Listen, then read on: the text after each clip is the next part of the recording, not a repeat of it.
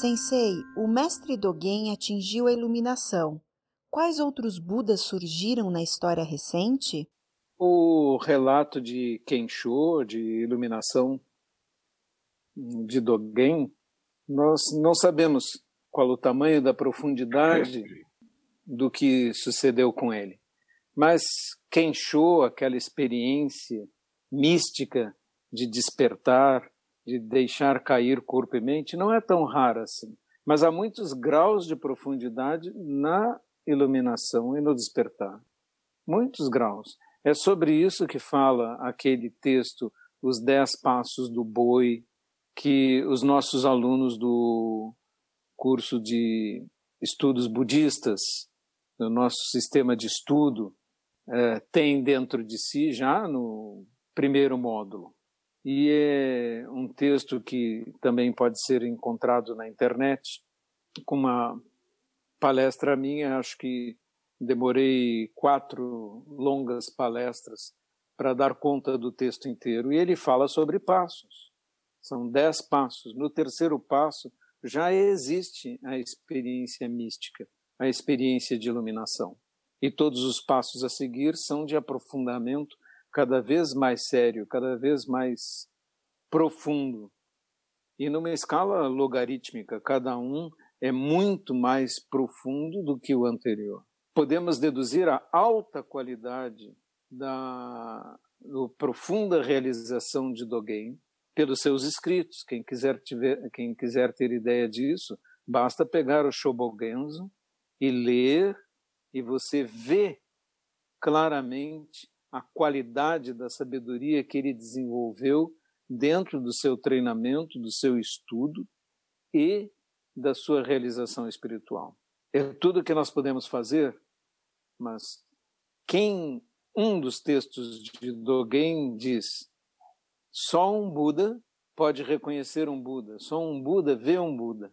Quem não tem a, o despertar não pode reconhecer o despertar em outra pessoa. Só tendo despertar que você pode reconhecer quem está na sua frente falando e você tem condições de saber o que ele tem. Por isso é tão importante no Soto Zen a transmissão, o reconhecimento do mestre.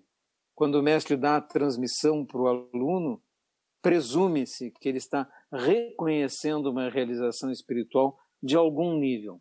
Agora, qual é a profundidade desse nível? Só entre os mestres, entre si, é que se reconhece, se pode eventualmente até falar disso, reconhecer a profundidade, a qualidade do despertar que alguém já obteve, porque isso torna-se transparente para aqueles que participam da mesma experiência.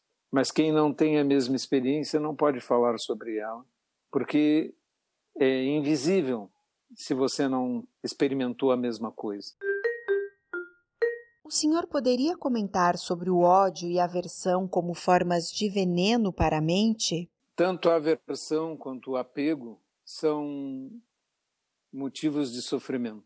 Mas a frase que define a questão do ponto de vista budista é que o ódio jamais cessou com ódio.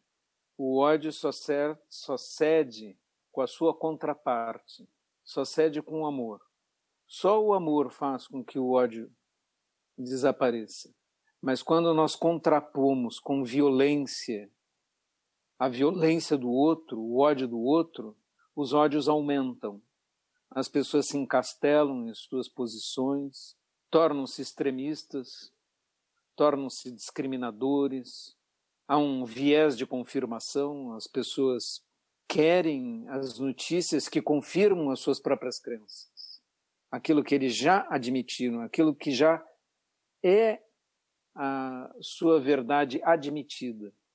E assim não conseguem mais duvidar de si mesmos, de todos os aspectos. O grande problema de todas as ideologias que acabam gerando violência é o fato de que as pessoas confirmam a si mesmas a sua violência vão negando a humanidade do outro, por exemplo. Nós tivemos grandes exemplos no século XX, quando os judeus eram mortos na Alemanha, a doutrina nazista era que eles não eram seres humanos. Eles eram subhumanos, então podiam ser mortos, porque eles não eram humanos, eram como animais. O mesmo procedimento nós tivemos aqui no tempo da escravatura, nós tivemos em relação aos índios, foi preciso um édito papal para dizer que os índios tinham alma, ou que seja, eram seres humanos. Essa é tradição na história da humanidade. Quando você vai em Israel, há judeus que creem que todos os árabes, todos os palestinos são maus, e palestinos que creem que todos os judeus são maus.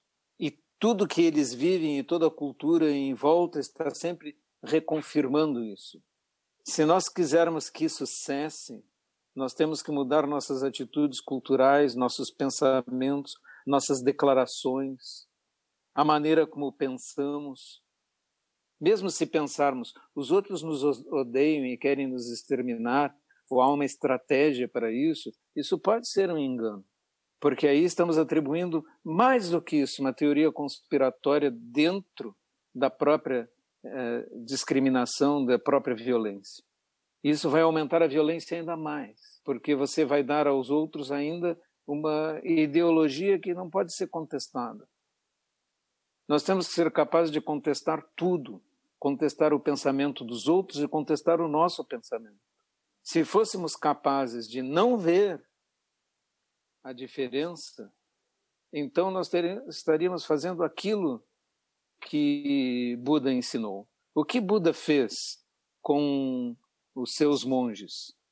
Monges e monjas, não interessa sua casta, sua raça, nada vão raspar suas cabeças para ficarem iguais, vão usar as mesmas roupas idênticas. No budismo, homens, monges e monjas vestem exatamente a mesma roupa. Não há uma diferença aí. Isso é uma mensagem muito interessante, porque ela quer dizer não veja a diferença, não faça a diferença, não admite, não admita a diferença.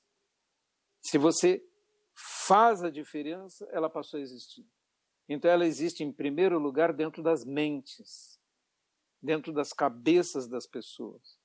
É porque alguém disse existe isso, existe aquilo, que é possível que surja violência, surjam as crenças de que tal grupo humano é isto ou tal grupo humano é aquilo. Quando você retira essas crenças, as pessoas mostram-se exatamente iguais. Não existe inferioridade racial em lugar algum do mundo. Não existe sequer, se nós pudéssemos, pudéssemos dizer isso, sequer o conceito de raça que está por trás da violência e das contestações que nós estamos vendo no mundo hoje. Mas é praticamente utópico o que eu estou dizendo nós tínhamos que conseguir tirar da mente das pessoas, assim como tiramos dentro da comunidade budista, os conceitos que separam, mesmo os evidentemente diferentes, como homens e mulheres. Homens e mulheres têm corpos diferentes, têm, têm diferenças genéticas, têm. Muito bem, mas nós não vamos ver a diferença. Nós não vamos ver, não vamos admitir, não vamos falar, e todos vão ter os mesmos papéis, e é isso que vocês veem na comunidade budista. Os monges e as monjas em pé de igualdade. Se nós virmos isso, nós conseguimos remover essa doença. Porque é uma doença, uma espécie de psicose humana, ver a diferença e achar que os problemas poderão ser uh, resolvidos com violência. Eles não podem ser resolvidos com violência porque a violência gera mais violência. E como disse Buda, o ódio jamais cessou com ódio. O ódio só pode cessar com amor. Sensei, o que é encontrar a verdadeira natureza? Significa ver além de sua identidade pessoal, além de você mesmo, desse ser separado que você pensa que é, desse ser humano dessa identidade que você assume como verdadeira, como sólida. Só as analogias explicam bem isso. Ver a verdadeira natureza é como uma gota de água que cai no oceano e identifica-se com o oceano e sente que é oceano. Essa é a verdadeira natureza da gota, é o oceano. Mas ela se pensa como gota, separada e distinta, e não vê a sua verdadeira natureza de oceano. E assim é conosco. Nós vemos a nossa natureza como seres humanos, mas não vemos a nossa verdadeira natureza de sermos o próprio universo inteiro e não haverem limites entre nós e o universo, limites entre nós e o outro. É este engano de ver a identidade, identificar-se consigo ou com seu corpo, ou como na pergunta anterior, com sua cor de pele, ou com a cor dos seus olhos, ou com a sua orientação sexual. É quando você se pensa, eu sou diferente, você não se pensa a humanidade ou seres vivos, a vida. A frase budista é: não somos nós que vivemos, a vida é que nos vive. Você é a vida. Você é toda a vida, você é todo o universo. É o pensamento de estou separado e sou diferente o que nos afasta de enxergarmos nossa verdadeira natureza.